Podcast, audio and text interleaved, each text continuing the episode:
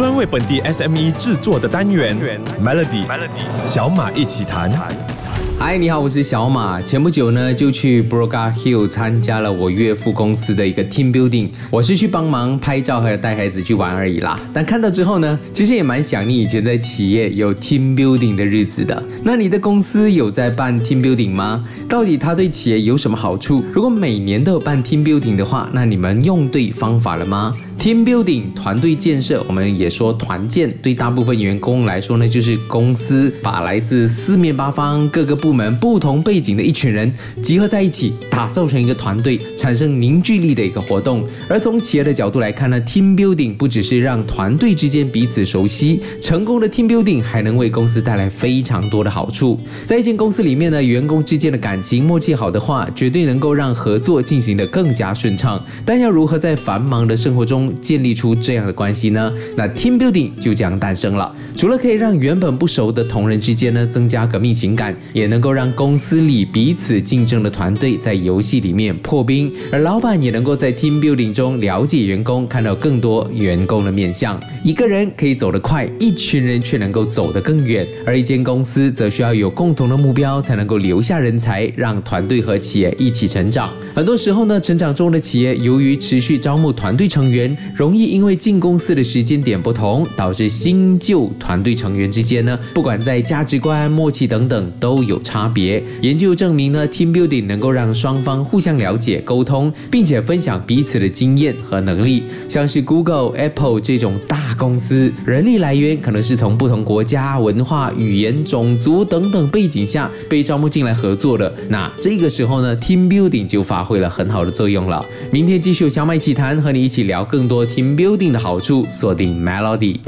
每一间公司呢，都希望员工对公司有归属感，办公室士气高昂。无论是做什么生意，面对的经济是好是坏，为了让员工能够为实现共同目标而一起努力奋斗，公司都应该定期搞一下活动，让同事之间彼此认识。我们一直提到 Team building 能够拉近人与人之间的关系。有些人可能会说，每一天都一起见面工作，不就已经在拉近关系了吗？嗯，其实不一定哦。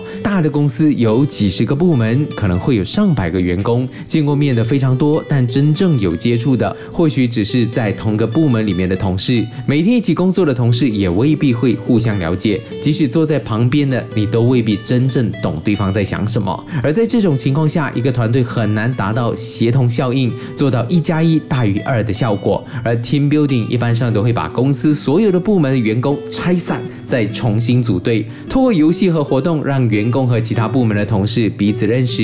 或是更进一步的了解，当员工之间保持良好的关系的时候呢，对公司的绩效就更加事半功倍。未来在公司里面能够让员工处理事情的时候有更多的资源和找帮忙的对象，提供公司团队的合作效率。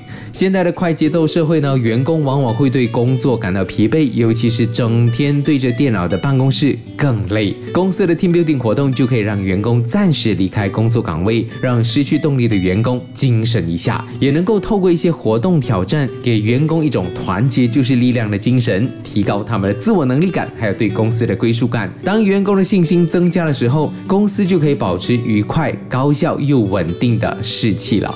明天的小麦奇谈继续和你分享 team building 的好处，锁定 Melody。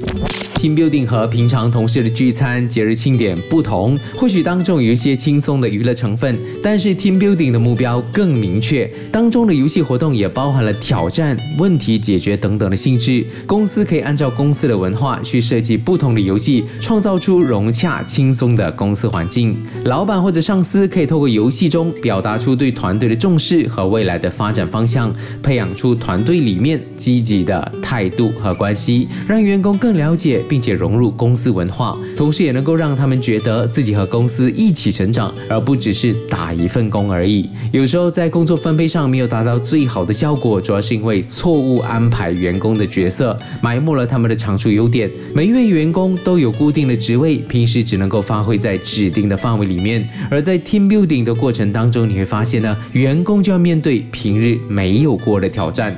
主管就可以更全面的了解团队成员的能力和特性，看到员工在工作以外的另一面。之后呢，公司就可以按照员工的这些特点，更有效率地运用人力资源，分配工作给适合的人选，将员工发挥真正所长，用对的人做对的事。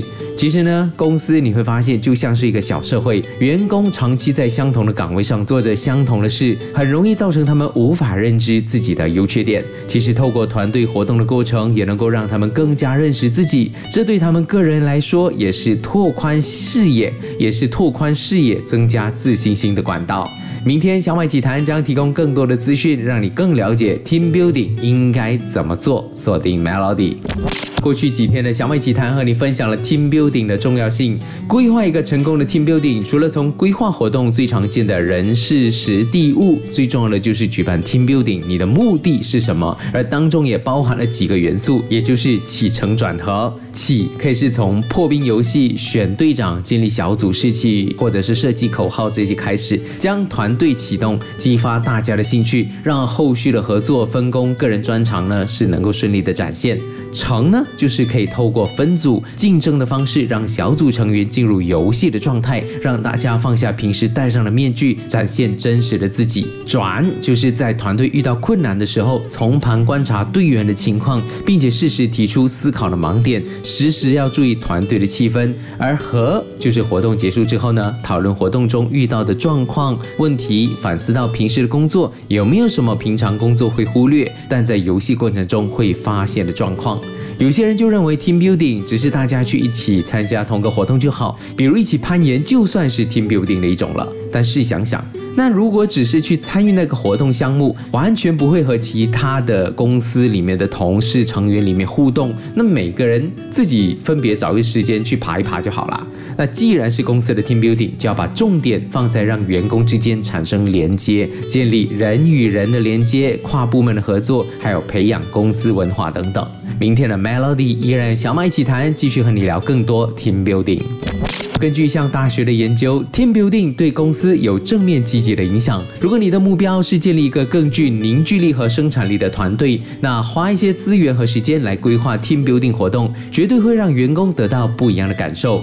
马来西亚有不少的机构和单位专门为不同规模的公司规划适合他们的 team building。如果公司有足够预算的话，与其把任务扛在身上，伤脑筋去思考怎么设计，不如把这些交给专业的人来处理。另外马来西亚也有很多的露营地、度假村、酒店、室内、室外的游乐场，都适合举办 team building。而且这些地方呢，大部分都有 team building 的团队，所有的游戏、挑战、活动、积分，甚至餐饮都由他们负责，减轻了你很多的烦恼。那提到 team building 这个话题，你可能会得到各种各样的反应。虽然说是为了凝聚团队精神，增加员工的归属感和幸福感，但是有些 team building 不仅毫无乐趣，还让人身心疲惫，像是占用员工私人的时间，为了迎合上司才展开的一个 team building。像是你会发现，这个老板讲话，他发表的演说也太长了，感觉就是换了一个地方来上课等等，远离了 team building 的初心，逐。逐渐的变成了另外一种工作形式，只会让员工抱怨。而 team building 的初衷是为了帮助大家缓解工作压力，让大家团结和企业共同进退。所以呢，管理层也应该拿走高高在上的姿态，这样才能够成功的给员工留下深刻美好的回忆。希望这个礼拜的小马一起谈能够带给你不一样的见解。想要重听或者了解更多的话，欢迎去到 SYOK Show 来收听。我是小马，我们下个礼拜再聊。乐迪小马一起谈，早上十点首播，傍晚六点重播，用两分钟的时间，每天抓住一个新的变化。